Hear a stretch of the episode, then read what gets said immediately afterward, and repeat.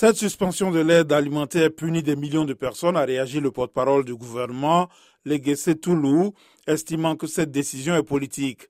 Selon lui, rendre uniquement le gouvernement responsable des détournements est inacceptable.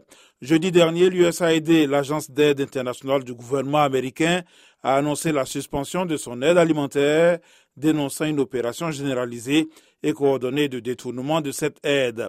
Vendredi, le PAM a annoncé cesser temporairement l'aide alimentaire, évoquant aussi des détournements de nourriture.